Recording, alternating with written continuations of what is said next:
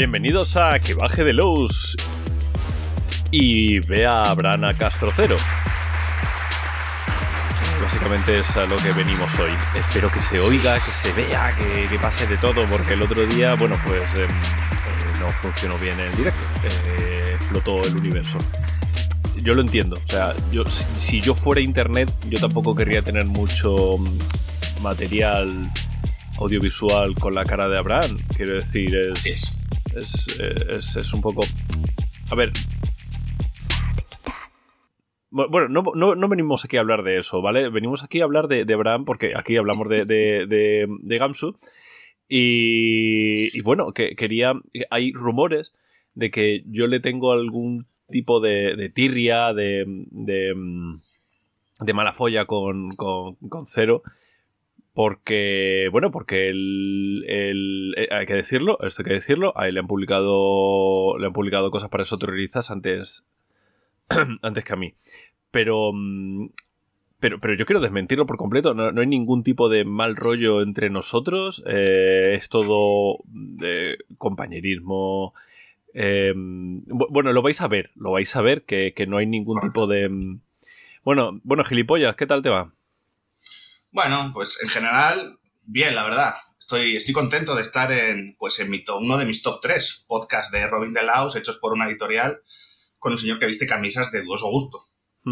Estoy contento de estar aquí, no te voy a engañar. No te voy a la cosa porque no, no, mi cara y tus camisas no pueden coincidir en la misma videollamada y que Internet no muera. hoy me he puesto una camiseta de, Edge por poner cosas de la competencia. Muy bien hecho, sí, señor. Ah, ahí sí que te parece, ¿no? Ahí. Ah. Por eso podemos estar grabando hoy en día. Porque sí, sí, sí, es la única razón. Yo de mi cara no puedo prescindir, lamentablemente, pero eh, hemos hecho un esfuerzo consciente. Yo, yo, yo, te puedo ayudar, ¿eh? Yo en algún momento una buena bofetada creo que... Nos vemos en las próximas Shadow Shots y que ocurra lo que tenga que ocurrir. ¿Ves? Eh, a ver, eh, para el que los oyentes que estén. O, un ShadowCon, he dicho. Claro, eso es lo que iba a comentar. que, el pobre Abraham pues no, no da, no da para más, ¿vale? He estado metiendo lápices de colores por la nariz hasta que han hecho tope y. Claro.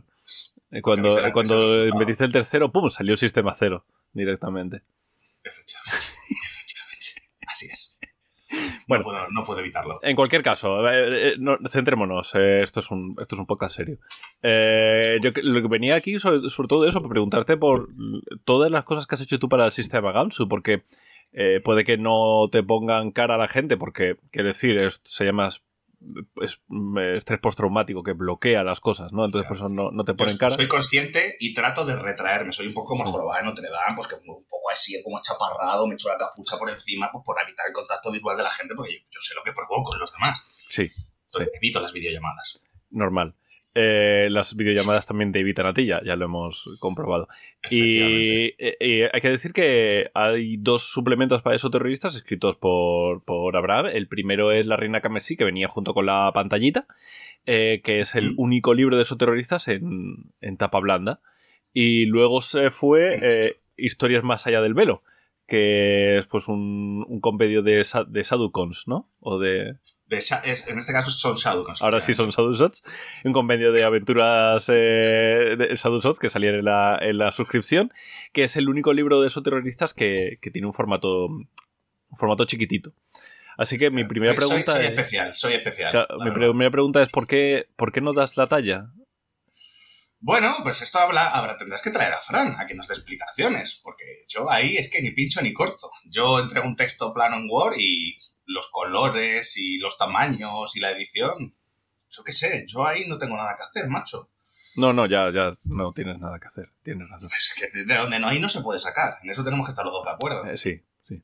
En cualquier caso, La Reina de Carmesí eh, es una aventura mm, que, bueno, ya hice un podcast sobre ella, que es, es mala, es mala, ¿no? Pero, pero tiene, una cosa, tiene una cosa interesante que es eh, algo que yo creo que todo el mundo ha querido hacer en algún momento, pero que si tú te lees el, básico de esos terroristas, que yo entiendo que tú te lo leerías un poquito por encima nada más, eh, pero si tú te lees el básico, te dice, lo, lo, ojeaste así un poquito, luego ya para sacar el sistema les, lo, lo haría otro. Eh, Joaquín probablemente. Posiblemente, sí, sí, por supuesto. Es, Y- de seguridad. Una de las cosas que te dice que no debes hacer es que los, los personajes no son personajes normales que van por la calle y se encuentran con, con el esoterror y empiezan a darse de tortas. Eh, la gente que está en, en la Ordo Veritatis son gente super mega top. Y yo creo que es algo que todo el mundo ha querido hacer en algún momento, ese punto de entrada en el cual eh, son gente que no es tan top, que de repente se enfrenta a esto y empieza como a crecer. Eh, fue algo mm, que, tú querías hacer, que, o sea, fue como, oye, quiero, quiero dar esta, esta posibilidad de entrada a los jugadores, o fue que no te lo habías leído. Bueno, por una cuestión de relaciones públicas, tengo aquí a persona lleva a las redes sociales y demás, me está haciendo una- una- una- unas señas para que diga que no, no, es algo que querido hacer, es totalmente deliberado, intencionado y que se basa en la premisa que la Reina Carmesí era una aventura de introducción. Es una aventura sencilla, lineal, con cuatro escenas, que va al grano y que sigue el reguero de pistas que te propone Gunshow. Que los personajes sean normales y corrientes obedece a que tú no tengas que sentarte en la mesa a explicarles a los jugadores esto es la Ordo Veritatis. O Veritas, no me acuerdo ahora mismo cómo se llama. Date cuenta lo fresco que tengo el, el asunto y lo mucho que me he documentado para, para Sin vergüenza. Efectivamente, ninguna. Entonces, para que tú simplemente digas, pues mira, tú eres un policía, tú eres un sacerdote, tú eres un investigador del oculto y venga, adelante, a funcionar. ¿Qué son estas habilidades? No te preocupes, ahora cuando lleguemos os explico. Eh, Al primer escenario os explico cómo funciona la, la cosa. Y de ahí sale la cosa, o sea, de que sea una aventura que tú puedas abrir la pantalla y decir, vamos a jugar a esto y cuando terminemos vamos a ser miembros de la Ordo. Y a partir de ahí ya tiramos. Nos jugamos un Skrull y a correr. Bueno, eh, Kill. ¿Cómo? ¿Perdón? Skill Kill. Skill Cut. También. También Es que vale. tienes, una, tienes un acento como tirando a Minnesota que yo no termino de comprender. No, verdad. claro, es que como la palabra es. es bueno, de- no me acuerdo ahora de qué sitio era. Sí. De be- belga, creo que era belga. Pues por eso. Eh, significa río escondido. ¿Sabes qué? Ah, bueno, Si pues quieres- llamarlo escondido, ¿no? decir río escondido. No sé. Vamos a echarnos un río escondido, yo qué sé. Estaría guapo, la verdad. Suena bien, la verdad. Suena, es suena carismático. mejor, ¿no? Que- que- bueno, eh, me mola la reina carmesí porque, bueno, lo, lo comentaba también en el podcast, no sé si lo has le- escuchado porque, claro, con- como estoy en el top 3 de, pues no sé si habrás llegado. Sí, Eh, sí, pero es que ni siquiera me ofendes incluso que llegues a dudar que yo no haya podido escucharlo. Ni, ni siquiera te ofendo, no llego a... No llego a ofenderte, ¿no? Es como necesitarías tener un vínculo emocional conmigo para poder eh, eh, ofenderte. Eres una mosca revoloteando a mi alrededor. Una hormiga a pies de titanes. Así Claro, sí, sí, yo, las moscas van alrededor de la mierda, bueno, sí.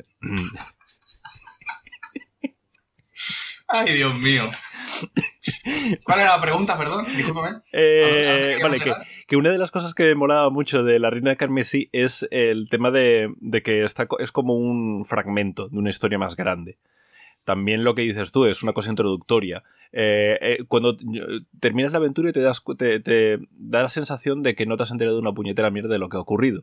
No sé si es porque, bueno, porque no das para más o porque de alguna manera tú querías decir, vale, esto es una, como es introductorio, lo que quiero es que luego ellos puedan construir misterios a, raíz de esto. Yo planteaba, por ejemplo, tres. El misterio evidente de quién carajos es la reina carmesí, por qué ha aparecido aquí, por qué los chinos están acojonados con ella, y, y- eso ha llegado a desgarrar la membrana. Luego ir para atrás y decir, eh, oye, los padres de los exoterroristas están zumbadísimos. O sea, el padre de este señor, un señor que dice, "Ay, oye, tengo, tengo una grabación de gente torturada. Voy a ponérsela a mis hijos a ver qué pasa, ¿no? O sea, es, es, es un poco... Es lo que tiene tener la estabilidad en cero. las convenciones sociales de debo de cuidar a mis hijos igual saltan un poco por los aires. Claro, pero, pero por eso digo, es alguien que no conoce el esoterror, supuestamente, se deja así como un poquito, eh, supuestamente no conoce el esoterror, pero de repente hace este tipo de cosas. A mí me llama mucho la atención conocer a este tío porque se le ocurre, o sea, porque ha llegado a estabilidad cero y creo que es otra, otra vía por la cual se puede explorar la Reina Carmesí y se puede llegar a construir otra aventura que a mí me parece muy interesante de explorar, esa. Y luego la tercera es porque tenían un mapita a los tíos con un montón de sitios con la membrana ya hecha, hecha añicos. Y que simplemente vayan ahí en plan apuntalar y, rompe- y, y arreglar cosas. Es era ¿Cuál es la intencionado, era... Ahora que te lo he dicho digo, sí, sí. No, no, o sea, a ver, intencionado, intencionado, pues como tal, yo diría que no. Tiene hilos colgando, que yo creo que es algo que deberían de tener todas las aventuras, porque yo como director de juego, normalmente cuando pillo alguna aventura, normalmente me gusta hacer la mía y añadirle cositas y quitarle cosas que creo que sobran y demás. Y a mí hay una cosa que no me gusta a la hora de escribir, que es sobreexplicar. Entonces, hay muchas cosas que se quedan un poco en el aire y que el jugador, pues bueno, pues si quiere interpretarlas un poco como le apetezca, pues bien, yo no te voy a explicar quién era este tipo o por qué ha hecho lo que ha hecho. No nos importa, lo que nos importa es que hay dos zumbados que están por ahí dando vueltas con un gramófono y que van a liar una gorda si alguien no hace nada al respecto. Eso es lo que cuenta la historia. Si tú quieres profundizar un poco más, pues adelante. Y lo del mapa, pues es un poco para que tú te puedas dar cuenta de que esos tipos no han ido a un lugar al azar, sino que han estado pues documentándose, investigando de dónde podrían hacer algunas cositas para que eso fuera más efectivo. Y bueno, el mapa efectivamente es un hilo del que puedes tirar más adelante. De hecho, había cosas planeaditas y tal, pero se quedaron a, medio gas porque me puse con historias más allá del velo que iba por otra línea totalmente diferente. Claro, y además no, no das para más. No, la es que las posibilidades son limitadas, hay que centrarse en una cosa.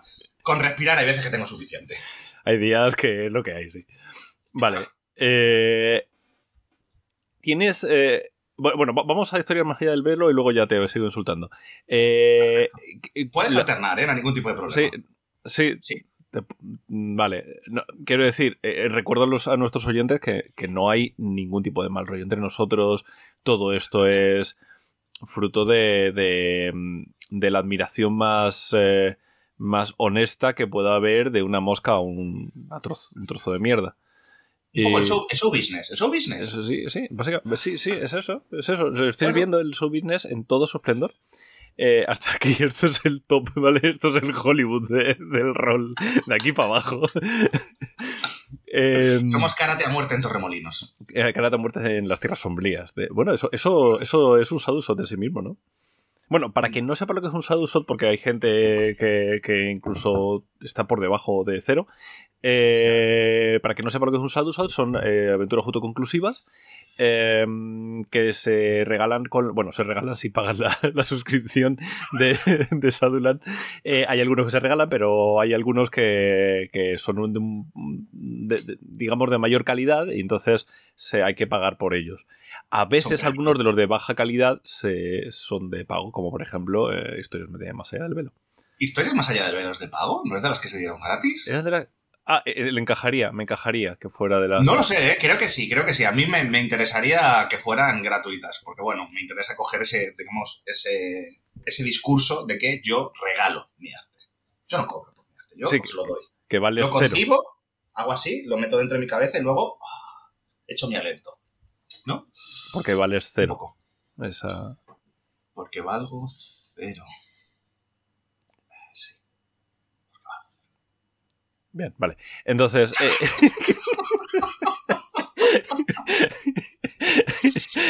ver. El, la idea. Eh, eh, eh espera, que, que, que, estoy aquí. estoy viendo que te están sacando los Acabo de petar, acabo de petar un poco. Espérate, espérate. Respira conmigo. Vale. Sadu Shots. Aventuras autoconclusivas encadenadas. Eh, para, eh, ¿Fue una idea tuya de, ¡buah, lo voy a encadenar? ¿O simplemente fue que Joaquín te, obligó? ¿O cómo fue? Joaquín me obliga a pocas cosas. Esta, debo decir que no es una de ellas. Sí hmm. que desde un principio se concibieron como esto va a ser una serie de, cositas. Se concibieron, de hecho, como un todo. No fue una cosa de escribo una y luego en base a cómo termina escribo la segunda. No, se escribieron las ocho, no a la vez, o sea, no por completo, pero sí que ¿No tenías ocho teclados simultáneos y ibas tecleando? Me he planteado la posibilidad de hacerlo. Pero chico, que es que no. Que ya te digo que donde no hay no se puede claro, sacar. Claro, ya, no se puede sacar. Tampoco hay que jugar ahí.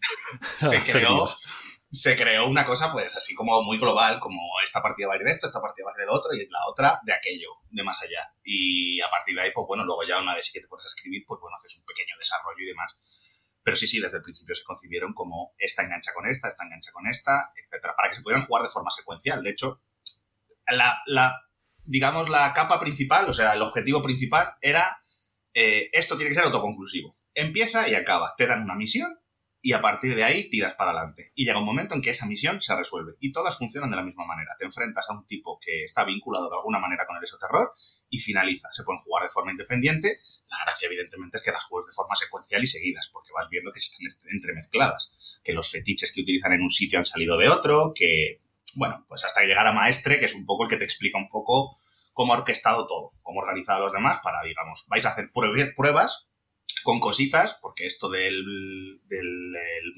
el, otro lado del velo, la ¿cómo se llama, tronco? Me sale otro mundo. La oscuridad exterior. La oscuridad exterior, coño, no me salía, perdón. Eh, entonces, eh, no viene con un manual de instrucciones. Así que este tipo lo que necesitaba era conejillos de indias, que le hicieran un poco el trabajo sucio para que él llegara a una conclusión final, que es lo que ocurre en Maestre respondiendo a tu pregunta y centrándonos, para que no, bueno, tengas que hacer un esfuerzo consciente por comprender mis elaboradas palabras, eh, sí, estaban planeadas desde un principio y sí, son secuenciales adrede. Hay una cosa muy graciosa que es que eh, de vez en cuando planteas eh, una pista presagio. Pones, o sea, están las pistas clave, están las pistas alternativas, pero de vez en cuando introduces un término que es pista presagio. No te acuerdas porque eres un mierda y no te acuerdas que lo has puesto, ¿no? Tengo historias más allá del velo con el, ejemplar de cortesía. Bueno, más tarde siempre me dice, toma, te mando 10 y tú haces lo que quieras con ellas. Normalmente, pues las, las, regalo. Bueno, ya sabes, yo, arte, ¿no? Sí, las robo tiene, Mi ejemplar tiene el plástico todavía, ah. entonces... Las leí cuando me las pasaban, me las, me las iban pasando, eh, pero no las he Entonces, la pista presagio creo que te hace referencia a algo que yo te meto en una aventura que va a tener sentido en la siguiente o dos aventuras más para adelante. Sí, básicamente, eh, aunque no se explica en ningún sitio qué es una pista presagio, porque quiero decir, eso son cosas que hacen los diseñadores buenos. Es que ahí has jugado un poco al despiste, ¿eh? Has venido por detrás y me has metido la puñalada por detrás entre las costillas. No, a ver, no, a ver, estás insinuando. Yo usado espera, espera, espera, No, espérate, o sea, estás insinuando tú que yo he estado leyendo tu libro a malas a buscar cosas para dejarte en mal lugar. Por favor, ¿eh? Creo. Por favor. Me vas a confirmar si es cierto o no, pero tienes un ejemplar de Más allá del velo subrayado y con notas en los márgenes escritas como el asesino de Seven. ¿Puede ser? Eh, a ver, el asesino de Seven no utilizaba sangre para escribir. Así que no quiero que me hacer. No. ¿Eh? Entiendo. Vamos a romper ese vínculo ahora aquí. Por favor, yo no. nunca jamás te mandaré la cabeza de ningún familiar en una caja quiero que sepas que no me importas tanto como para llegar a eso. No es tan personal este No es tan personal. No, pero, pero quiero decir que el término de, pista presagio se entiende por sí mismo sin necesidad de que nadie lo explique, pero no lo explicas. Entonces, yo entiendo que es justo lo que tú has comentado. Eh, son cosas que, es como para decirte, si de repente tus jugadores se flipan con esto, párales los pies. Porque es una pista que va a tener eh, sentido en dentro de tres capítulos, dentro de siete, lo que sea. Yo algo, algo parecido hice también con el ciclo de aventuras Rey, en el cual hay ciertas pistas que tienen que ver con el Señor Verdad, que si tú las vas descubriendo, ok, pero no la pongo como pista clave, no, no la planteo como pista. A lo mejor lo hubiera puesto como pista presagio, si, si quisiera bajar de nivel y ponerme el tuyo. Pero, pero Me gusta cómo estás utilizando esta pregunta hecha a mi persona para al final meter tu morcilla de. Yo he escrito unas cositas de furbo. Sí, sí, yo he escrito cosas, yo hago cositas, sí. Realmente todo esto es para eso, ¿no? O sea, son, yo te hago preguntas para luego que con tu feedback poder hacer spam de mis libros. Es, Así eh, es. Eh, habíamos Un genio de la comunicación. Exactamente, la divulgación es lo que es. Entonces, quiero decir, me parece una cosa muy interesante el, el poder plantearlo, es decir, que no se flipen tus jugadores con esto, porque por ahora es una cosa críptica que no van a entender. Vale. Eh, la idea de Hades.net, de, de, todo este como eh, internet eh, esotérico, dejémoslo ahí, porque realmente es como que lo están utilizando para fines esoterroristas, pero de es que, claro, en ningún momento, obviamente no te vas a meter a decir si utiliza protocolo HTTP o lo que sea, ¿no? Pero... Eh, Escapa a mi comprensión. Todo pero es muy interesante, es muy divertido, eh, porque yo lo, lo, concibo como una mezcla, como un IRC satánico, ¿no? Una cosa así. Eh, y es que es básicamente es una cosa así. Y me parece muy guay eh, toda esta cosa de que tú cojas tu ordenador, le hagas movidas mágicas, eh, realmente te lo cargues el ordenador, o sea, le, hagas un modding extremo de estos y de repente ahora lo puedas utilizar para comunicarte por una red social o una especie de chat privado o lo que sea que solo puede ser accesible si le has hecho esas, esas, modificaciones al ordenador. Es como que tú haces una ofrenda, que tu ordenador es una ofrenda a los dioses de la oscuridad exterior. Y es un concepto, me parece muy potente, me parece que está muy bien desarrollado. Por eso mi pregunta era, ¿a, a, quién, se le, a quién, se le, ocurrió? Porque no, no, no, puede ser, es buena idea, no, no puede ser tuya. Pues te voy a sorprender, pero fue a mí. Tuve un destello de genialidad, unas fiebres, Sí. Y un día me levanté, ¿no? Como la niña del exorcista, un poco como si estuviera atado por la cintura, de golpe. Y bueno, me puse a escribir un poco de forma frenética, usando mi propia sangre, manchando mi teclado, y así es como surgió la idea. Y luego 100% viste tu teclado y dijiste, coño, ah, mira, pues qué ideaca, ¿no? Anda, pues estaría guay, ¿no? A ver, Hades.net es la excusa que yo te pongo para que los exoterroristas se comuniquen entre sí sin que la Ordo Veritatis se, entiende, se, se acuerde, o sea, se, se haya coscado de absolutamente nada. Vale, se supone que la Ordo es una organización muy eficiente y que está pues, rastreando constantemente comunicaciones para pillar referencias al esoterror. Entonces, Hades.net lo que intenta es saltarse un poco esa traba sin decir, oye, es que la Ordo es muy torpe y no ha sido capaz de anticipar esto. No, no, es que los exoterroristas son hábiles y han encontrado un medio para comunicarse al margen de la vista de la Ordo. Y eso es básicamente Hades.net. De hecho, la campaña iba a llamarse Hades.net. Claro. Pero luego para poner shadowland.es barra hades.net quedaba raro, quedaba raro uno. Esto es edición. Ahí no te puedo decir yo si sí o si no. Eso fue Joaquín, ¿no? Dije, eso sí fue Joaquín. Adelante. Pues digo, la verdad no tengo ni puñetera idea a quién se le ocurrió el asunto. Sé que la portada estaba hecha antes que, la, que las historias y nos gustó mucho. Eh, ¿La utilizaste de, de, inspiración de alguna manera? Porque, por ejemplo, a mí eso también me ha pasado con algunas aventuras que he hecho para Sadusot que me dicen, tenemos este título y esta portada, desarrolla. Barlock es, es, que es muy, muy de eso, es, Sí. le gusta mucho hacer portadas y de vez en cuando, eh, sin venir a cuento ni nada, eh, sin un beso previo, Mira, sin, mira qué sin mierda hecho. saludarte, Sí. sin siquiera saludarte, te manda una imagen y te dice, te necesitaba sacarme esto de la cabeza, pum, y tú la abres y es como, te hace los ojos, wow, ¿no? Eh, y pues en el caso de Historias Más Allá del Velo fue, fue algo así. Antes de siquiera estar escrita la cosa, pues la mandaron ahí al grupo que tenemos comunal, porque nosotros tenemos un grupo comunal. ¿Tú, tú formas parte de un grupo comunal con el resto de la, de la cúpula? Em, eh, me estás diciendo que está. que. eh, Sí, Eh, sí, sí. O sea, lo que, está, lo que que- estás oyendo. que hay un. Nos, nos mandamos meme. Hay un, meme y hay un cosas. grupo secreto y no estoy. Así es. Así es. No, Bueno, no quiero hacer mucha más sangre. Vamos a pasar un poco por encima de esto. Tampoco quiero, joder. no pasa nada. cuestión de, de que alguno de nosotros acabe llorando. No, no estoy. No, no estoy llorando. Es que estoy picando cebolla. No eres tú, soy yo.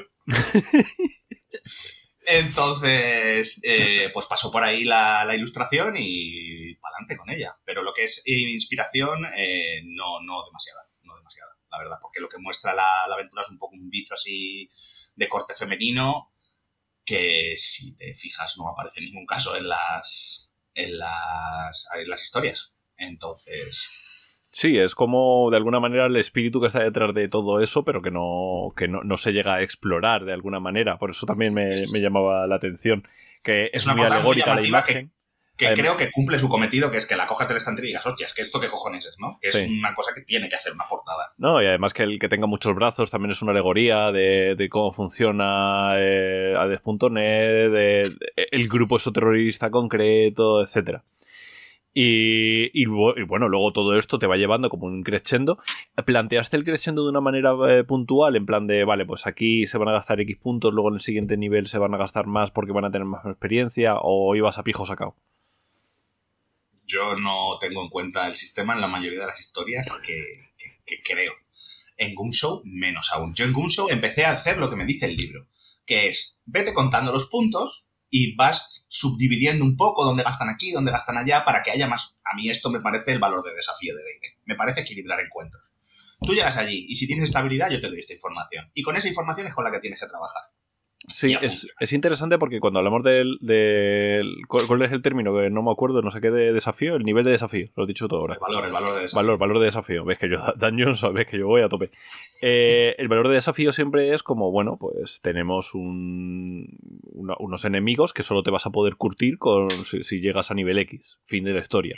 Eh, si tus personajes van por debajo, baja el, nivel, el valor de desafío. Si van por encima, porque eh, súbeselo porque si no el combate va a ser llegar y soplarles a la nuca Em, claro, hacer una traducción directa del valor de desafío a aventuras de investigación no tiene puñetero sentido. Porque realmente lo que hace es. Eh, o sea, el valor de desafío está en que el misterio sea más o menos complejo. Y en ese sentido sí que veo cómo va. La, última no, la última ya es ir ahí a, sacarte la chorra y pegarle la cara al malo final. Pero todas las demás sí que van como un crescendo de complejidad de las, del misterio, más o menos. Em, pero sí que eh, lo que dices de, cómo diseñar las aventuras para Gamsu, eh, hay, un montón de, tips de cómo hacerlo en la web de Pelgrane. Eh, David ha ido mm, traduciendo unos cuantos a, la web de Shadowlands. Pero lo que te planteas es eso. No es tanto un, bloquear el valor de desafío, sino dividir el foco. Si haces que siempre todo se resuelva porque tengan que utilizar yo qué sé, arquitectura, al final el que tiene arquitectura va a tener un montón de foco, va a tener un montón de brillo y los demás no. Si yo subdivido y digo, vale, pues el que tenga más interpersonales aquí va a brillar, va a tener tal, yo siempre intento que en todas mis aventuras haya una escena muy interpersonal, una escena muy técnica, una escena muy académica, eh, de tal manera que los jugadores, que y luego una más física para utilizar las aventuras, las habilidades del otro tipo, las habilidades generales. Eh, y, es básicamente, por lo que me estás contando, es lo que como lo usabas tú también, ¿no? O sea, has cogido el cómo se hace y lo has usado, que para eso está. Más o menos. Creo que tú eres bastante más generoso con los jugadores a la hora de darles protagonismo. Yo creo la historia y en base a la historia te doy pistas. Yo no intento meter pistas que tengan que ver con habilidades que no se hayan estado usando hasta ahora ni nada por el estilo. Yo simplemente, digamos, hago la historia. Si el tipo ha entrado aquí y ha disparado, pues habrá que usar balística porque hay una bala. Pero no me invento que el tipo tenga que disparar simplemente para darle protagonismo al jugador porque tenga balística. No sé si me explico. Va primero la trama y luego la historia y luego el personaje, pues ya se verá. Como además es una campaña, eh, pues bueno, campaña es ah, quizás es demasiado generoso si estás acostumbrado a jugar, pues lo que sé, las máscaras de tote, ¿vale? Son ocho historias a dos sesiones de dos, tres horas cada una, pues eso se te puede ir a una veintena de horas, no mucho más. Entonces, em, yo lo que intento es... Eh, se me acaba de ir ahora mismo totalmente a la cabeza. Sí, no, estabas diciendo que eres, diciendo que eres un escritor frustrado, que, lo que escribes es solamente tus mierdas y que si alguien las juega, pues qué se le va a hacer, que las regalas porque no tiene, no pones en valor tu trabajo. Porque nadie quiere comprarlas. está, siendo muy buena esta entrevista, estamos entendiéndote muy bien. Estamos muy en el, en el mood que corresponde el uno con el otro. Pero de verdad no quiero dejar el speech a medias. ¿De qué cojones estaba hablando? Porque sé que estaba hablando de historias más allá de Velo, pero no sé de qué. Estabas hablando de, que realmente si la trama te pide que se utilice la habilidad X, se va a utilizar. Y si no, pues que le den por culo. Pues es que, joder, tú lo has resumido muy bien. ¿Para qué voy Sí, que para qué te traigo aquí. es que te, te, apañas tú solo. Yo te podía dar un poco la réplica para hacer esto un poquito más dinámico, pero un poco más, ¿eh? Puedes decir, vaya Mike, tienes razón, de vez en cuando y a tomar por culo y sigues bebiendo Sabes que luego escucharé, escucharé esto, salga como podcast, salga como vídeo, como lo que tú quieras, y cuando lleguemos a este momento me voy a torturar aposta diciendo, tenías que haber dicho esto, gilipollas, pero es que mi cabeza va por otro lado y, se, me escapa, se me escapan las ideas. En fin. Eh, Siguiente pregunta, por favor. o sea, me estás diciendo, eh, eh, has dicho ya en varios momentos que a ti el sistema te la, te la fuma un poco, que básicamente te dicen, oiga, que necesitamos a alguien aquí y dices, ¿qué es de esto? Pues venga.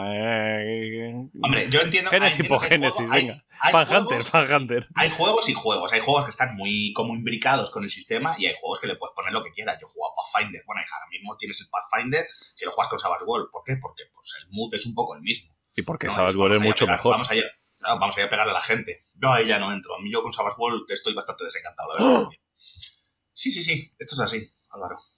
Así es.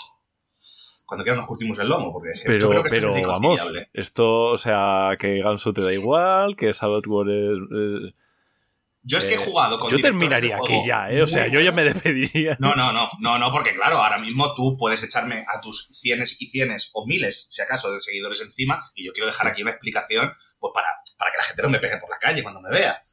Entonces, yo he jugado Recuerda que no te ven, porque retiran la vista porque tendrían que gastar estabilidad. Bueno, en el improbable caso de que me vean, en el improbable Vale. caso de que me vean, ¿vale? Entonces, yo he jugado con directores de juego muy buenos, que con Savage Walls lo he visto como una losa encima de su cabeza. Y para mí la experiencia de juego, pues una experiencia de juego que no, no termina de convencerme. El tiro y el sumo y el resto y no sé qué, y ahora le pega y aturdido y patatín y patatán y tres heridas. No me termina de convencer, pero me gusta muchísimo la filosofía que tienen de esto es un básico y ahora te voy a rellenar con todo un cienes y cienes de, de ambientaciones diferentes para que escojas la que te dé la gana y modular y te cambio esta regla y cambio el feeling del juego. Eso me flipa que te cagas y esa es filosofía de diseño para mí. ¿Y eh, crees que Gamsu tiene algo parecido? O sea, eh, eh, cienes y cienes de ambientaciones, ya podemos decir que no. Pero ¿crees que.? Yo, es que tengo una, una teoría de, que Gamsu es muy modular. O sea, puedes cambiarle. Lo que pasa es que, claro, necesitas un. Eh, Savage World está preparado para hacer módulos, para que tú puedas encajar un módulo de terror o un módulo de espionaje o lo que sea y tiras millas. Gamsu no. Gamsu tú te tienes que currar a saco eh, los hacks, pero creo que es mm, eh, muy, muy maleable en ese sentido. Eh, no sé si ¿qué has jugado tú de Gamsu. Eso terrorista, Es que yo ya Gamsu vemos que no ha jugado nunca. Por desgracia tuve que jugarlo. Por desgracia, ¿eh? Bueno. Te digo que cuando acabé la historia, la historia es más allá del vero, dije, bueno, esto va a estar un añito en el cajón y luego ya veremos, porque acabé bastante Quemado. hasta aquí. Eh, pero de Gumshow, el de Detectives, Mutant City Blues es... Mutant City Blues, ¿eh? No te estoy engañando, ¿no? Si digo Mutant City Blues, el A ver, rastro... es posible que me estés engañando, pero. En este caso, en este caso concreto, en este caso concreto. Eh, el rastro y yo creo que poquito más, no he tocado mucho más, porque Claro. es un sistema que no me termina a mí de convencer. A mí eso terroristas, la primera edición me gustó mucho porque era un libro de 60 paginitas que funcionaba muy bien. Yo soy un fan de la investigación. Cualquiera que me conozca más o menos sabe que a mí lo que me mola es son las pelis de investigación, las series de investigación y los juegos de investigación. Entonces, para mí, eh, echarle el guante a ese manual, pues fue maravilloso. Y la segunda edición creo que mejora todo, de hecho, es muchísimo más grande, creo que son 200 y pico páginas. Sí, es, es el doble de páginas, básicamente. 200, O sea, tal cual. 250, creo Es que que bueno, luego es que claro, Marlock se pone ahí a hacer su magia y sube a 40 nu- veces más de páginas.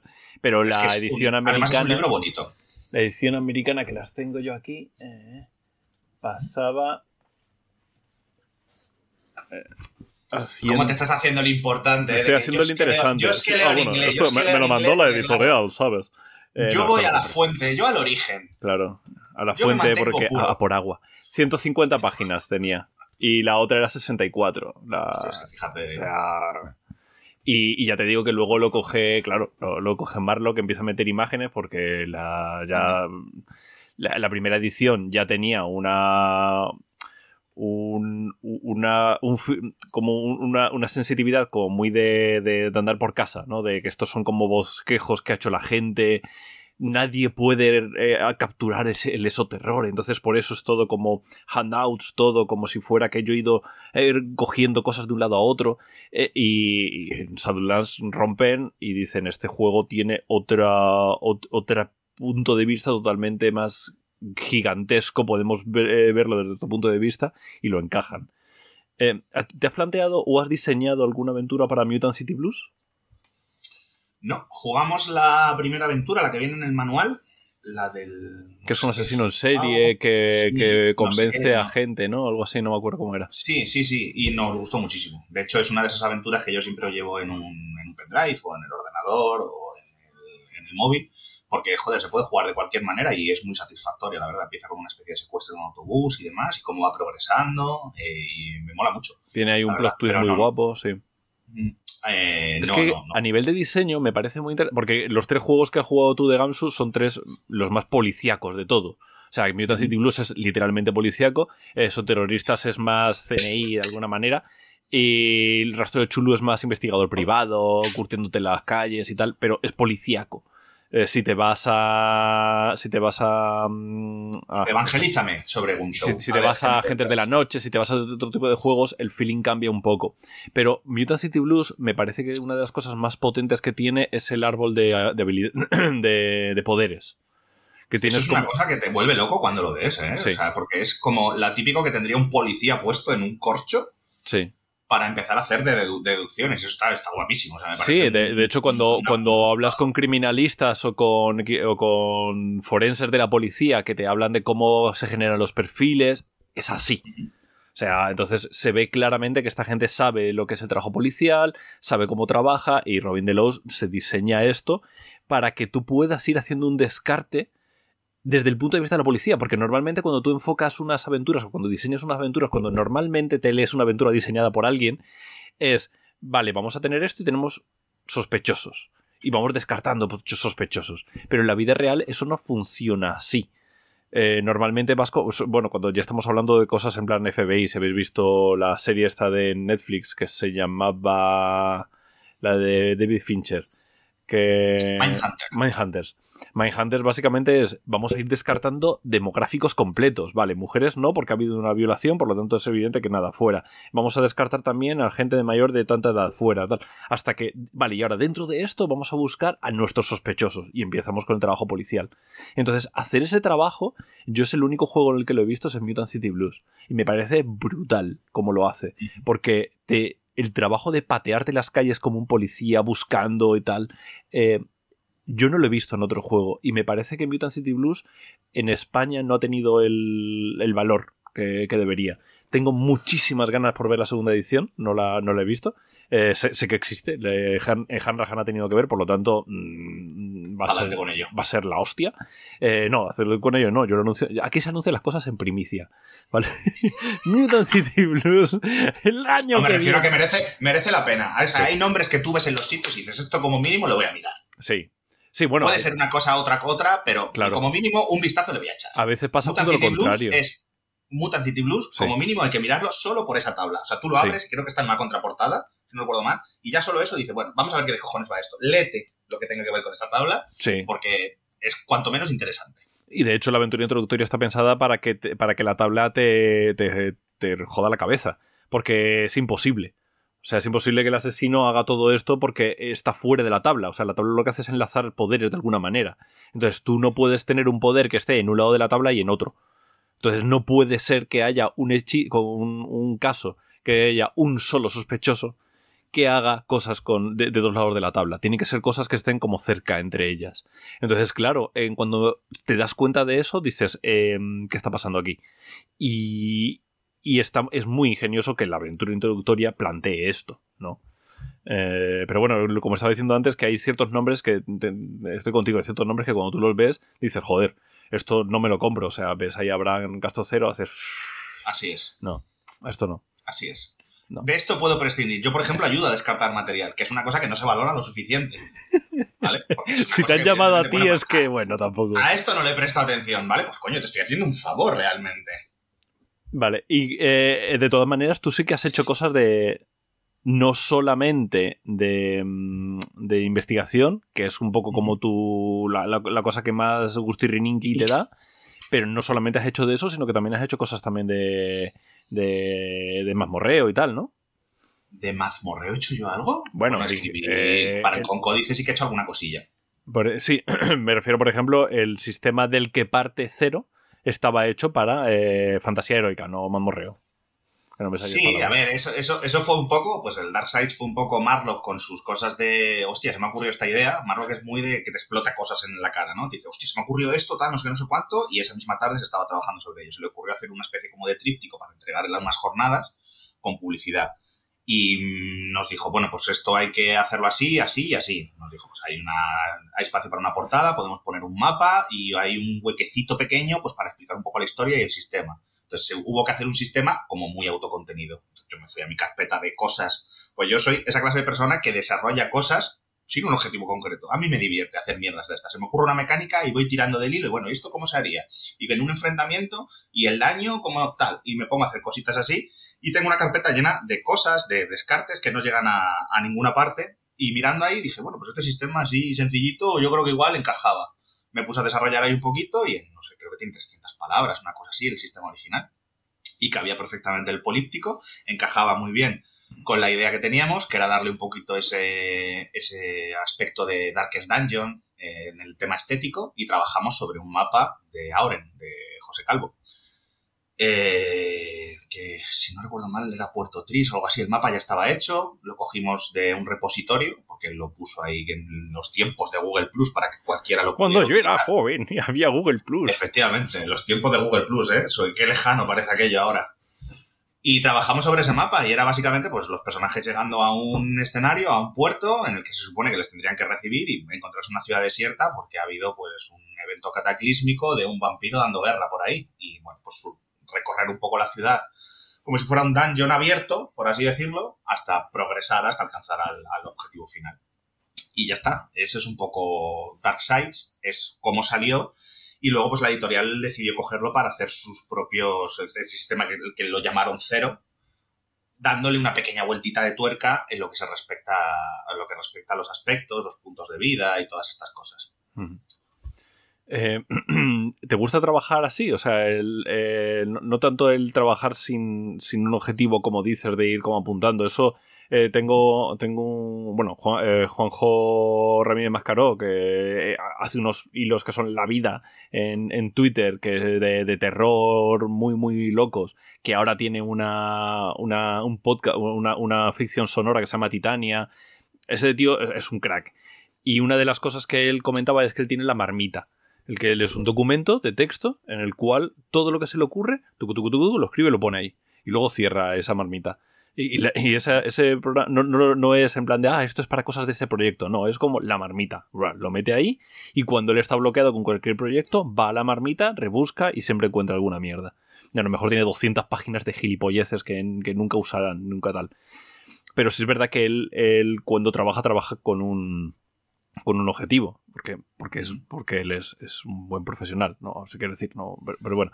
tiene un, eh, método, adecuado. De tiene, un método, tiene un método de trabajo, no yo, soy, yo soy diarrea mental. Vale. Entonces, ¿te gusta trabajar con, con que alguien te dé el objetivo? Oye, hazme esta aventura, hazme ocho aventuras que tengan esta premisa, hazme tal. Eh, trabaja con esos terroristas, lete el puto libro. O, o prefieres recoger esa diarrea y hacer como el señor de Encuentro la tercera fase que hacía como la montaña con el, con el puré de patatas pero con tu propia diarrea. Joder, qué, qué bonita metáfora. Hoy, hoy, voy a soñar con eso, la verdad. Me, me ha gustado, me ha gustado. No, de hecho lo vas a recoger. Yo digo, eh, aquí me voy un poco a la, a la, bisexualidad, ¿no? O sea, ¿por qué voy a elegir? No, no, no necesito elegir. Hay veces que me viene bien que me enfoquen en un proyecto, llegar a la editorial y me diga, vamos a sacar esto. a ver si se te ocurre algo, ¿vale? Y eso está guay. Pero también es, hay veces que yo te, enquistas en un proyecto y necesitas ponerte con otra cosa. Y alguna de esas cosas puede ser eso que llamamos diarrea mental. De, se me ocurrió esta mecánica y voy a empezar a progresar y... O sea, yo no tengo una marmita, pero tengo una carpeta que se llama Proyectos Personales que tiene cuarenta y tantos archivos de Word y cada uno trabaja en una, de una, en una cosa diferente. Algunos son partidas a medio terminar, otros son mecánicas y algunos pues son simplemente pues una semilla de aventura, ¿no? Que estás viendo una película y dices, coño, la película es una putísima mierda, pero la premisa está de puta madre. O el final, el giro que tiene al final está de puta madre y empezar a construir a partir de ahí. Pues todo eso. Yo, yo anoto todo. Todo, absolutamente todo. Entonces, trabajar, bueno, si te marcan un rumbo, te dicen, quiero esto, ponte con ello. Bueno, pero no descarto que mientras estoy trabajando se me ocurre otra cosa, adentro. eso hay que anotarlo, no se puede olvidar, porque luego es un repositorio que cuando necesitas hacer algo, tú hay veces que no sabes qué escribir y te pones ahí a mirar, a bichear un poco lo que tienes a medio hacer y dices, coño, pues esto igual tiene futuro. Y así han salido muchas aventuras ¿eh? de, que yo he publicado. Em, ¿Te consideras más diseñador? Eh, más, eh, ¿Más constructor de sistemas? ¿Más diseñador de aventuras? ¿O simplemente eres un loco con un palo? Esa tercera te ha gustado, ¿eh? Es que eso, eso me define muy bien, la verdad. Muy bien. Eh, yo, cuando, te miro, cuando te miro es la idea que se me viene a la cabeza. O sea, este es un señor que si yo, te encuentras por la calle, te, te cambias la cena. ¿eh? Hoy vengo peinado. Hay gente que me ve los viernes por la noche haciendo testeos que esos pelos no son, no son eh, de, recibo. No son euclidianos. Efectivamente, no son de este lado de, la membrana. Eh, me gusta mucho el concepto de señor con venda en los ojos intentando pegarle una piñata en medio de un salón lleno de jarrones. Yo creo que voy un poco por ahí. Le pego y a ver si, bueno, a ver qué sale, ¿no? Voy a tirar, voy a tirar ideas y a ver qué sale. Me gusta diseñar sistemas. La estadística me da un poco de pereza. De hecho, si a mí en su momento en el instituto me hubieran dicho, oye, esto te va a servir para hacer juegos, yo hubiera prestado mucha más atención a matemáticas. Y bueno, me gusta, me gusta hacer cositas, me, me, resulta estimulante, sobre todo cuando te pones a hacer tramas y de repente te metes con algo más matemático, pues como que tu cabeza siente un poco de alivio, entonces vas saltando de una cosa a otra y me gustan las dos cosas, me gusta mucho hacer aventuras y me gusta de vez en cuando pues desintoxicar haciendo sistemas. Si me dices, te pongo una pistola, ¿qué vas a seguir haciendo el resto de tu vida? Te diría que aventuras. Creía que, vas a, que ibas a decir, si me dices qué es lo que vas a hacer el resto de tu vida, cagar en una bolsa.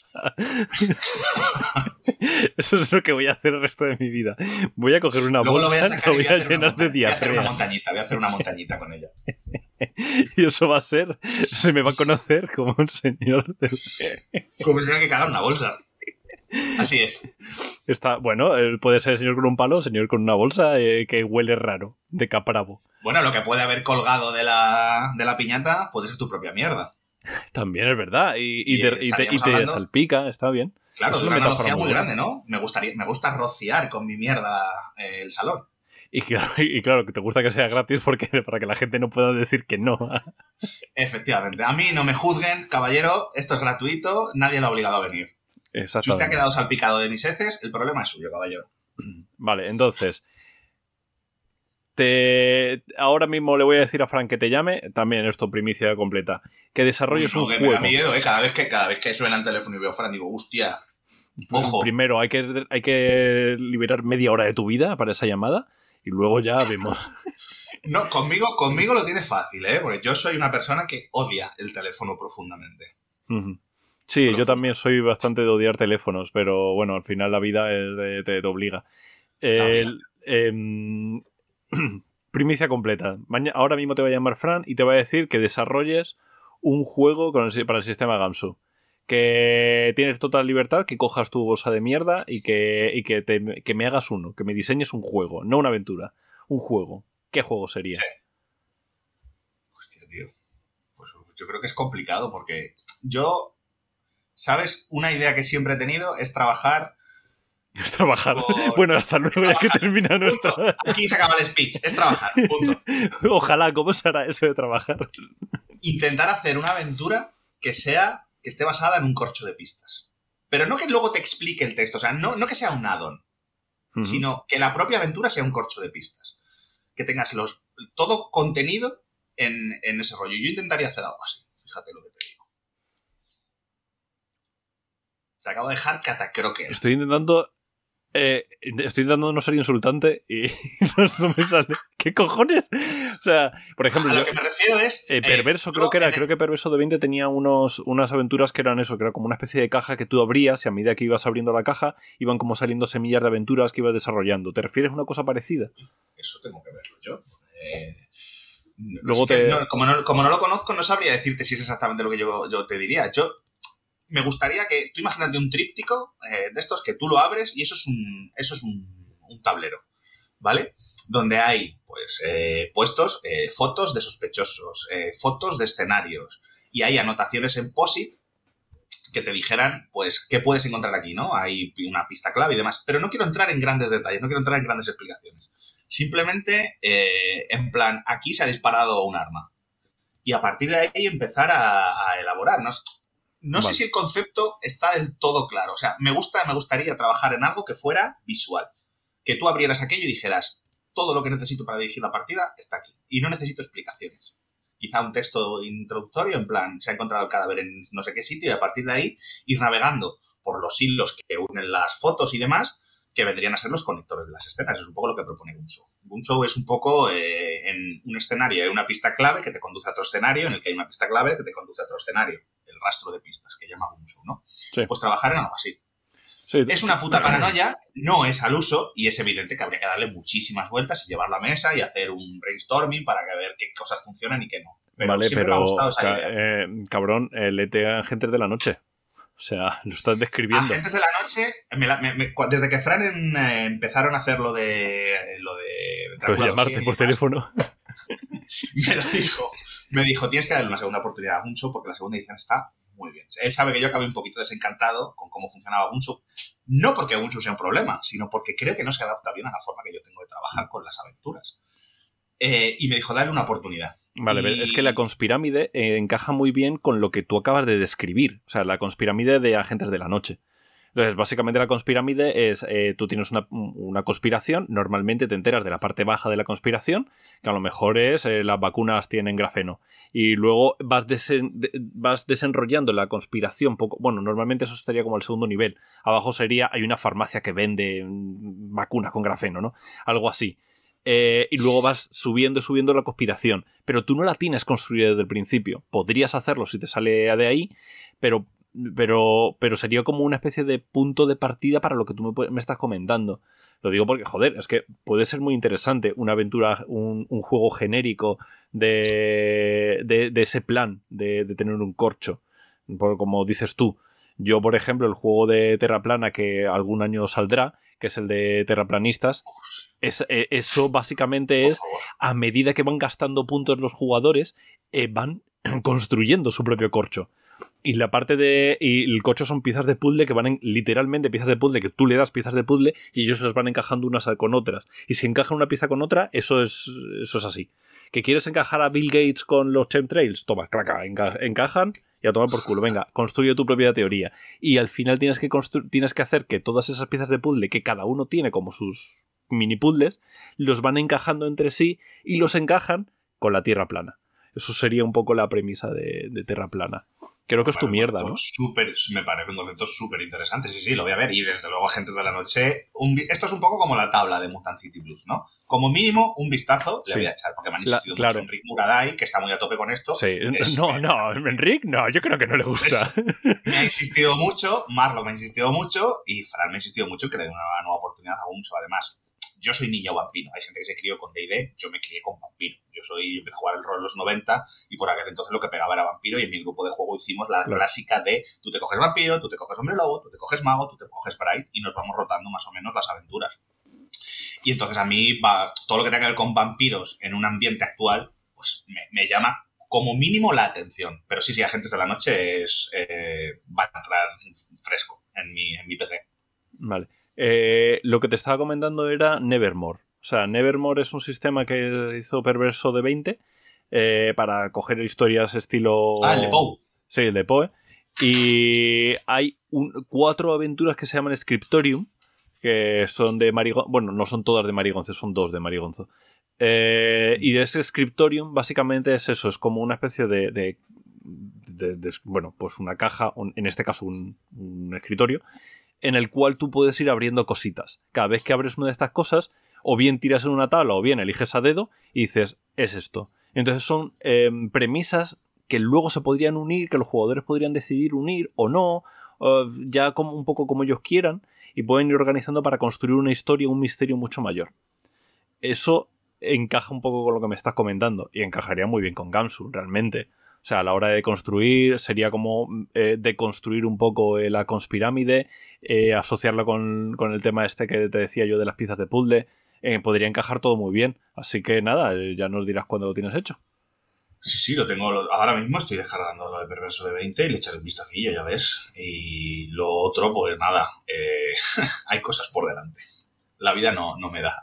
Salvo que convenzáis a la editorial para que me pague un sueldo de 4.000 euros y pueda dejar de trabajar, 4.000 euros al, al, año, 4.000 euros.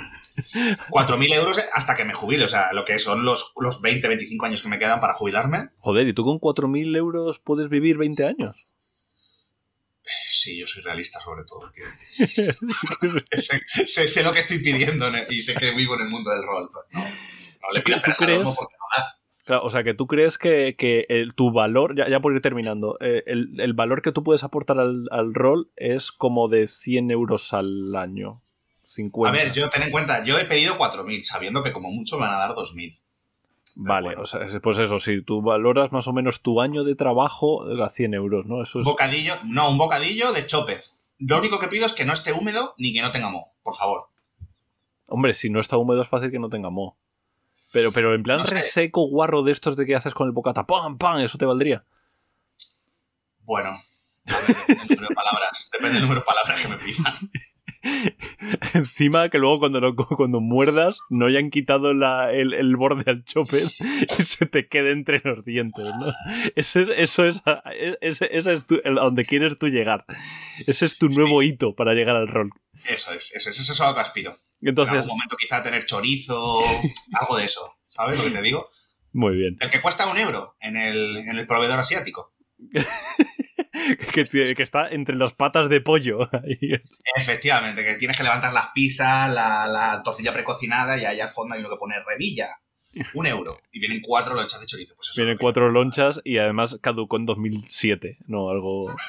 Siempre que te lo mira, dices, sí, sí, bueno, toma, te lo puedes llevar. Tiene un mes de margen todavía. Sí. Eh, vale. Eh, ¿Qué iba a decir? Ah, sí, vale. Entonces, ya por ir terminando. Para llegar a ese bocadillo de chorizo, ¿qué es lo que estás haciendo? ¿Qué es tu siguiente, qué son tus siguientes proyectos? ¿Se puede hablar de ellos? Bueno, Yo entiendo que sí, yo no he firmado ninguna cláusula de confidencialidad y si no, pues que vengan y me detengan, oye. que rebusquen en tu bolsa de, de diarrea si De, efectivamente. Ahora mismo estamos testeando 207, que es una aventura que va un poco al hilo de la eh, 246 de Corbett Street, que son aventuras policiales. En este caso, Mm. pues estamos hablando de la intervención de un grupo SWAT que va a entrar en un sitio, en una casa donde se supone que han denunciado un secuestro y en ese secuestro, pues es parte de una suerte de ritual que los personajes van a interrumpir como equipo SWAT que son. Y bueno, la aventura va un poco de las consecuencias de lo que supone interrumpir eh, ese ritual. Ya lo que estoy diciendo es un poquito spoiler, porque se supone que los personajes no saben muy claro lo que van. Pero bueno, si estás jugando la llama de Chulu y eres un equipo SWAT y vas a entrar en una casa donde hay un secuestro, Asumes que va a haber algo.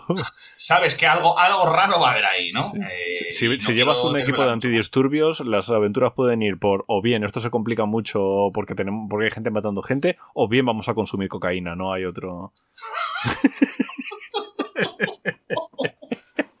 De acuerdo. Sí, sí, sí. y hasta aquí el podcast. ¿no? Hasta aquí, hasta aquí. Podemos pa, cerrar, pero déjame antes que hable también de. ¿De qué estamos hablando? Del Rey de Invierno. El Rey del Invierno. Uh, eso, eso mola, cosa. eso mola mil. ¿Qué, qué vas a hacer tú del Rey de Invierno? ¿Vas a romperlo? O sea, porque está bien, Eh, ese juego tiene muy buena pinta. Lo estoy intentando, lo estoy intentando, pero parece que hay bastante, bastante oposición por parte de la editorial a dejarme eh, Que lo destruirlo por completo. Entonces estoy bastante autocontenido. Me han venido, me han puesto una camisa de fuerza y me han dicho, puedes escribir esto, esto y esto, pero... Pero será en más". tapa blanda y con un formato más chiquitito. Efectivamente. Lo vamos a poner en, A, en A3 eh, y lo vamos a vender en una, en una carpeta de arquitecto, simplemente porque tú eres especial. Y luego me han acariciado un poco la cabeza y me han dado un besito en la coronilla. Y te darán el bocata de chopet. Sí, eso. Eso Y con las venga, el liquidaciones de los Hasta el año que viene, chaval. Hasta el año que viene. Pero sí, sí, ahí lo que se están haciendo son como pequeñas aventuras un poco ambientadas, que no sé, no sé si eso va a ir para adelante ni nada. Yo normalmente eh, cuando me dejan echar un vistazo a lo que está haciendo la editorial, pues, eh, hostia, pues les digo, pues esto me motiva, esto no, esto tal. Voy a hacer algo de esto. Y entonces se lo pongo en la mesa en testeo y a partir de ahí, pues ayer jugamos la primera sesión de una partida que se puede ir a las 3 o las 4. Ya veremos. También probamos mecánicas y demás, que no tienen que ver con el Rey del Invierno, porque el Rey del Invierno parece que va a ir por otro, por otro lado.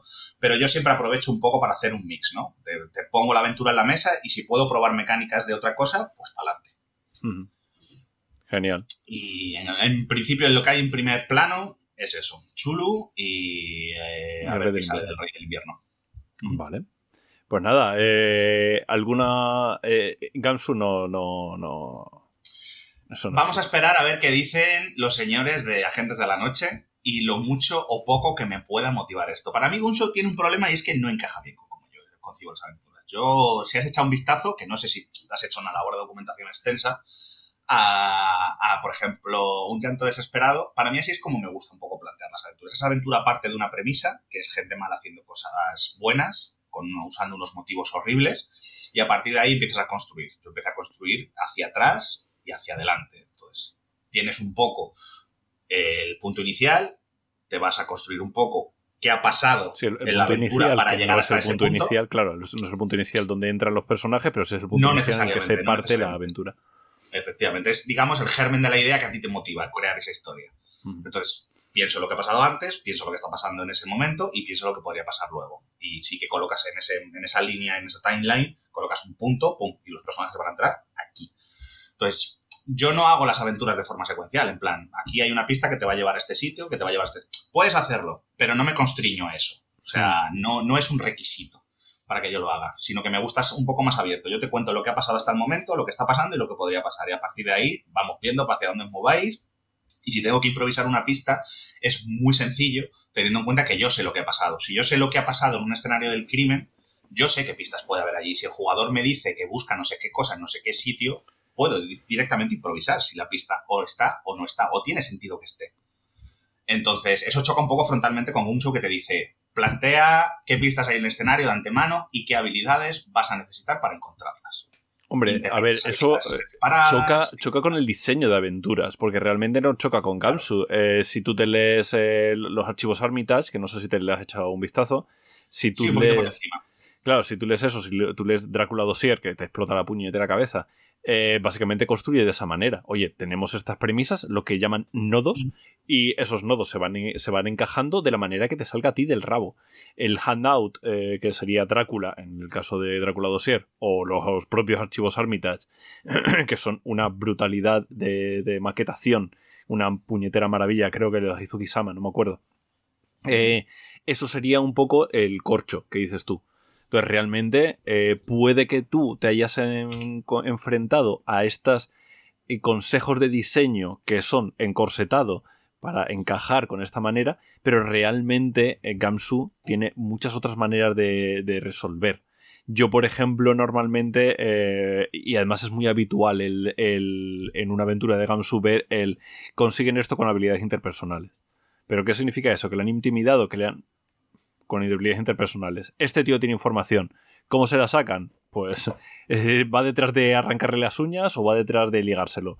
Todo tuyo. Eh, eso es una manera que, puede, que encaja mejor con lo que tú estás contando. Entonces realmente es, vale, tienes esta... De, esta escena tienen que sacar esto. ¿Cómo lo van a sacar? yo qué sé. Y realmente, yo lo he dicho muchas veces que los diseñadores de aventuras llevamos años o décadas engañando a los jugadores y, y diciéndoles que realmente hay que jugar de esta manera porque es la manera en la cual yo luego voy a vender el libro. Pero eh, realmente la mejor manera es concebirlo como eso, como esta aventura, esta, esta escena tiene un objetivo. Ese objetivo, la manera habitual de conseguirlo es esta. Pero tú céntrate en el objetivo. Si los jugadores están explorando esta otra, que la exploren y que lleguen. Eh, eh, serás tú eh, el que tú irás empujándoles poquito a poco para volver ahí. El problema es ese, que tú como autor, tú tienes que dar, pues, no a un camino, pero sí que tienes que dar una directriz por la que se supone que deben de transitar los jugadores. Claro, pero eso es si te metes en el rastro de Chulu, si te metes en esos terroristas, si te metes en, en Gamsu bajando a, este, a esta ambientación. Pero tú mismo lo viste en Mutant City Blues. No es así en Mutant City Blues. En Mutant City Blues, cada eh, de hecho, ¿cómo se resuelve el tema del, atraco al autobús? Hay 40 millones de maneras, desde cojo un lanzacohetes y a tomar por culo, a me infiltro, hago tal. O sea, hay un montonazo de maneras de resolverlo. Fíjate, o sea, fíjate, eh, y en ese sentido, Agentes de la Noche, eh, bueno, ahora Fran ya, sabes que te va a llamar ahora en un rato, pero, pero Agentes de la Noche encaja con esta manera que me estás diciendo tú te estás mesando la barba porque te está gustando lo que te estoy diciendo. Sí, a ver, a mí me parece que un sistema que te ofrece tantas posibilidades siempre lo va a tener en cuenta. Yo ya te digo, acabé desencantado porque lo que me ofrecía, lo que me planteaba esos terroristas de las aventuras hacen así, pues no encaja muy bien con lo que yo pretendo. Pero tú me estás diciendo que hay otras formas de hacerlo, que en este juego se plantea de esta otra manera, y etcétera, etcétera, pues es evidente que tengo que echar un, tengo que echar un vistazo, sí, sí. Y luego ya si te vas a, a Quicksock, eh, es que es totalmente como tú dices. ¿Qué vaina es esta? Quicksock es el sistema que te viene en el Rey de Amarillo. Joder, no me salía el nombre. El Rey de Amarillo tiene un sistema un poco diferente. Lo, no, lo he visto un poquito por encima, solo ni siquiera he entrado en detalles. Eh, muy loco, muy loco. Mírate alguna partida porque loquísimo. O sea, las, habilidades. mucho de un show? Eh, lo que se consigue con ella, sí. Lo que, eh, el sistema es muy, muy, muy, muy cercano. Y si además has visto Chulo Confidencial, sabes cómo funciona Chulu, Chulu Quicksock. Pero básicamente lo que haces es que no haces gasto de puntos. Tú tienes unas cuantas habilidades, pero tienes pocas. Tienes ocho habilidades. Y tiras con esas habilidades y vas construyendo. Y, y, luego, si no se te ocurre la manera de resolver la escena, gastas un punto de impulso para que mm, modificar la realidad. O sea, un poco como los puntos fate, ¿no? De, vale, pues ahora este tío eh, sabe esta información o este tío que era se da cuenta de que siempre ha sido amigo mío o que me debe una porque yo le hice no sé qué hace tiempo. Entonces resuelvo lo que me estaba encajonando en la escena. Huele, huele a Deus Ex como muy fuerte, ¿no? Eh, los puntos Fate son Deus Ex eh, a, saco. O sea, básicamente eso es lo que es. Entonces es una, una forma pero de. Deus Ex que sirva un poco de ayuda, vale, pero que te resuelva una escena, tío. Pero a ver, ¿qué hace un punto Fate? Darte un pie que no tenías para resolver una escena. Básicamente eso es lo mismo. Ah, para, para resolver una escena, no, para superar un obstáculo, sí, no sé.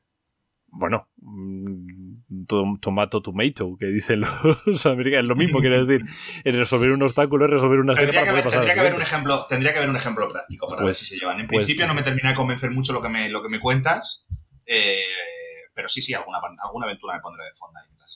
Ponte las que estaba dirigiendo David de no sé qué, de la medianoche o algo así, eh, una mierda de estas. Que, que les hizo una partida de París de, de Rey de Amarillo que te, va a convencer. Yo creo que te va a convencer. Y si no, ya te digo, Agentes de la Noche en, Vena. Eh, a lo loco. Ese, ese, por descontado. Ese segurísimo. Y, ya está. No sé, ¿alguna otra cosa que tienes que hacer ahora que alguien te está prestando atención? Pues no me gustaría robarle más el tiempo a la gente. Ya sabes que yo soy pues, una persona humilde, sencilla, del pueblo llano. No, estoy encumbrado, como tú. Claro, porque no puedes. Bueno, eso, son otras cosas. Yo no quiero entrar en disquisiciones. Yo simplemente. ¿No te han dado tu carnet de rolero? ¿No, ¿No tienes tú? No lo tengo, tío. A mí no me reconoce la gente por la calle. ¿A ti te han parado por la calle diciendo, oye, ¿tú eres Álvaro Loman, tío? Eh, ¿Te parado? A mí me han parado por la calle bastantes veces y me han pedido autógrafos porque dicen que soy Pedro Guerra. Pero. Pero así de pararme por la calle, la única vez que me han parado fue un tío en, en Atlántica Juegos que estaba comprando el fin del mundo y le dije a mis amigos, mira, mira, está comprando. Y de repente se giró en la cola después de comprarlo y me lo dio para que se lo firmara. Y me explotó la cabeza, eso fue lo máximo. ¡Hostia! Sí, sí, sí. ¿eh? Eso fue el momento pues así ya cumbre. 1-0, 1-0. A mí no me parado por la calle. Claro, es que tú cero. no puedes. Cero. Y ya está. Por eso te digo, no sé, tío. Yo tengo carnet de rolero, pero no de rollstar. No. es claro. Hay un evidente escalón entre tú y yo que jamás puedo ser capaz de superar. Además, independientemente, no quiero dejar, dejar esto colgado, que lo pensé el otro día, dije, joder, este cabrón se queja de que yo he publicado con esos terroristas antes que él, pero tú tienes el honor de que el señor justo de Complejo de Máster, no importa que ahora publique la mazmorra de Pacheco, para mí siempre será el señor justo de, Complejo de Máster, diga que Jorge es la mejor campaña que ha jugado. Y eso debería pesarte en el cuello, ¿eh? Me pesa bastante. Creo que, además, de hecho, me lo dices y me suben los calores de nuevo. O sea, creo que es, el, es eh, el, segundo mejor piropo que me han mandado, me han dicho después de lo de no tiene los patitos, todos los patitos en línea en la cabeza. El mejor piropo que me han dicho fue justo con eso. Eh, además, que, que, que Kill si es tan bueno es gracias a él, porque él estuvo en el testeo y es la. Y, su personaje lo tengo aquí en el, en el, en el corazón. De hecho, no, no, sé si mucha gente lo sabe, pero bueno, la, la aventura de Legión, eh, cuando se jugó, eh, Legión, hay un personaje que es raptado por otra persona y eh, pasan cosas. Bueno, pues fue a justo a que le ocurrió eso a su personaje. Y cómo lo resolvió es que me jodió la cabeza de una manera tan grande que tuve que modificar la aventura porque dije, es que es, es genial cómo lo ha resuelto este tío. Es Básicamente, clase de jugador que te, te da ideas y que te cambia la aventura cuando la juegas. Sí, sí y te la cambia y dices, pero qué cabrón. O sea, eh, y eso también es una parte muy importante del diseño de aventuras, ¿no? O sea, el decir, cuando lo llevo a mesa, de repente todo lo que tenía hecho mm, explota en mil, pedazos. Por eso a mí me gusta eh, escribir lo mínimo posible antes de llevarlo a mesa. Porque eh, lo voy a tirar. Y si ya lo tengo escrito. Estamos muy de acuerdo. Claro, si lo tengo escrito, ay, es que ya le he echado tiempo a esto, no lo voy a tirar tanto, voy a cambiar un poco este párrafo y ya está. En cambio, si no... claro. El testeo te hace, te, hace, te hace ver cosas que, hostias, vaya agujero tengo aquí, macho. Cuando empiezan a hablar entre ellos y dicen, bueno, pero es que esto no tiene sentido. ¿Por qué? ¿Por qué han hecho esto? Y ah, bueno, pero eso, eso te pasará a ti, porque no tiene, quiero decir. A mí me pasa, y debo reconocer que con relativa frecuencia. No grandes agujeros de trama, pero sí cosas que dices, bueno, esto hay que meter alguna morcilla en alguna parte para intentar justificarlo. Porque, a ver, técnicamente es un agujero. Entonces, a mí el testeo me sirve mucho. Entonces, sí que es verdad que yo trabajo con puntitos en una hoja de Word o incluso una hoja manuscrita con algunas flechitas en plan esquema, y luego ya cuando te pones a desarrollar, pues el testeo es maravilloso para eso. Sí. Una, última pregunta ya. Eh, ¿Cuánto no crees... tengo prisa, ¿eh? A tu rollo. ¿Cuánto crees que es el, eh, el número bueno de testeos? Vamos a decir una campaña, porque una aventura siempre es más autocontenida, es más fácil, es más directa. Una campaña. Número de testeos no me refiero a número de sesiones, sino número de partidazas enteras que te comes la campaña. Las que puedas. No estoy de acuerdo con las que puedas. No te puedo contar otra cosa, tío. No, ya, pero es que si yo te hago una campaña que es kilométrica, yo he tenido que parar una campaña, el Legado Armitage, que es una aventura que recoge creo que está ambientada en 1929, una cosa así, recoge todas las obras de Lovecraft y les da una continuación y hace como un escenario global de todo el país de Lovecraft, es como muy ambicioso, ¿vale? Lo que yo quería hacer ahí. Y tuve que pararla porque dije, el testeo me está abrumando, no soy capaz de, avanzar con esto, me, sobrepasa. Entonces, si haces una campaña que te va a llevar un año testearla, tú no puedes estar testeando 10 años, no puedes hacer 10 testeos es una, es una locura eso, sobre todo para el redito que le vas a sacar. Pues esto, es rol, esto no es una novela, no eres Brandon Sanderson, no te vas a hacer millonario con ella. Entonces no le puedes dedicar 10 años de tu vida a testear algo. Entonces tiene que ser. Pero, pero bocatas de chope, yo qué sé. eso es lo que quieras, hombre. Por 10 euros en oferta, de eso que va a caducar mañana, bueno. ¿Y por qué no estás de acuerdo? No, eh, Ilústrame. no, no, estoy de acuerdo con el eh, todo lo que puedas. Porque creo que llega un punto en que ya empieza a ser eh, contraproducente. Empiezas a hacerte preguntas que no deberías hacerte. O sea, hay cierto, llega un momento en el cual eh, al principio sí, porque tú tienes tu idea muy clara y te la destrozan. Entonces la remontas, la vuelves a hacer, te la destrozan y luego la remontas. Para mí tres es un buen, buen número. No me refiero a tres sesiones, sino a tres campañas o, lo que sea. Eh, porque a partir del tercero va a ocurrir cosas que no habías previsto, porque eh, si lo juegas 80 veces va a ocurrir cosas que no habías previsto. Pero no tienen por qué estar. O sea, ya llega un punto en el cual tú dices, esta es mi aventura, eh, va a tener estos defectos, me caso con ellos. Si yo intento pulirlo, claro, si sigo puliéndolo y puliéndolo y puliendo, como eh, Neil Gaiman, que, cuando salió la edición de 20 aniversario de, de American Gods, seguía poniendo, modificando el texto, eh, llevaba 20 años modificando el texto. Eh, si haces eso porque eres Neil Gaiman y te lo puedes permitir, ole. Pero creo que llega un momento en que no te no suman esos testeos. Llega un momento en el cual, eh, en primer lugar, lo que dices tú, no, no lo vas a poder monetizar ni de, ni de grifa, pero además es que llega un punto en el que empiezas a dudar de ello.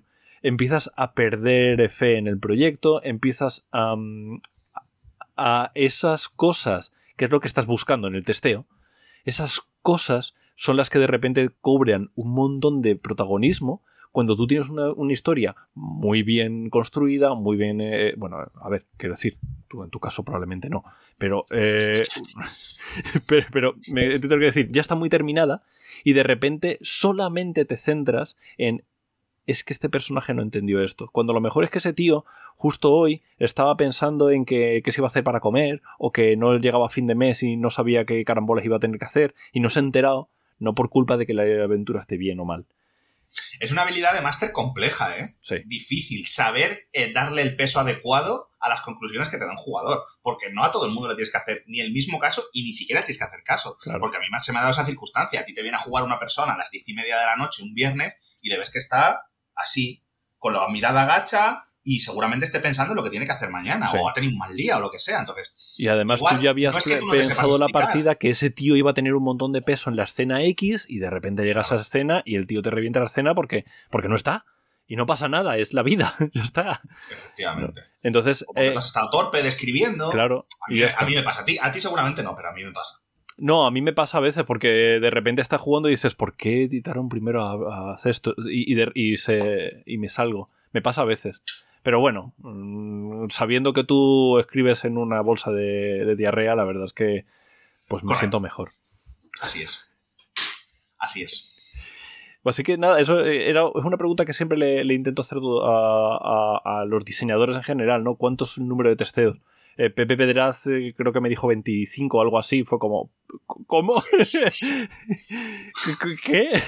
Pero... Es lo que te digo, es lo que puedas. Si te lo puedes permitir y te gusta, o sea, porque yo evidentemente para mí llega un momento en que deja de ser divertido. O sea, si voy a, jugar cuatro veces la misma aventura, a la cuarta estoy hasta los mismísimos cojones de sacarla a la mesa.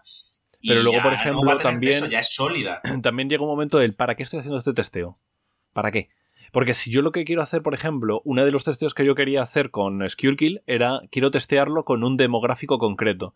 Y pedí en el grupo de charlas de Southland que era un grupo solo de mujeres. Quiero testear solo mujeres, a ver cómo funciona esto. No porque piense que las mujeres sean diferentes, sino porque quiero ver cómo encaja en ese demográfico.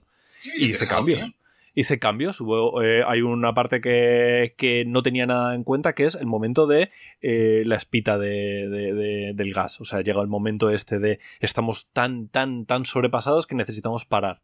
Y planteé un momento de, parón que es muy necesario y que ha enriquecido la, la, historia. Entonces llega un momento que dices, quiero demográficos concretos. A mí, por ejemplo, un demográfico que me interesa mucho es jugadores noveles. Sobre todo porque es difícil. Tú puedes hacer tu grupo de jugadores noveles, pero dentro de un año ya no son noveles. Entonces, eh, construir eh, demográficos para probar cosas muy concretas es interesante.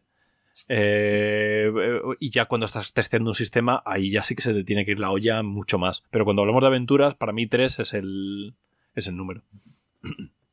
Sí, sí, es un poco lo que tú juzgues como jugador, como, o sea, como director, como, como, creador de la propia aventura, ¿no? O sea, si crees que vas a sacar conclusiones o necesitas, eh, sabes que tienes que poner a prueba algo, yo creo que, creo que lo sabes. Cuando la aventura sigue necesitando un girito y saber si aquí hay algo que coge o no, o cuando ya estás contento con ella. Cuando estás contento con ella, pues hacer el documento y a correr. Y a otra pues cosa. Y nada, y a la bolsa de mierda y a comer del chupe. Efectivamente, efectivamente. Pues nada, tío. Eh, no ha sido un placer porque, quiero decir, no, eres tú tampoco. Bueno, a ver, es una, una Habría que rellenar el podcast. Claro. Una obligación contractual que tú y yo adquirimos en su momento. Y, que y había que cumplir, había que cumplir. No ha sido plato de buen gusto. Es un poco como meterte a limpiar un poco de vómito. Los dos hemos, lo hemos pasado mal. Hmm. Pero igual hay alguien que se entretiene viéndolo. Puede ser, puede ser que, bueno, quiero decir, hay, hay gente para todo, ¿no? Eh, entonces hay gente que le, que le gustará escucharte, entiendo. Efectivamente. Two Girls, One Cup, eh, versión podcast.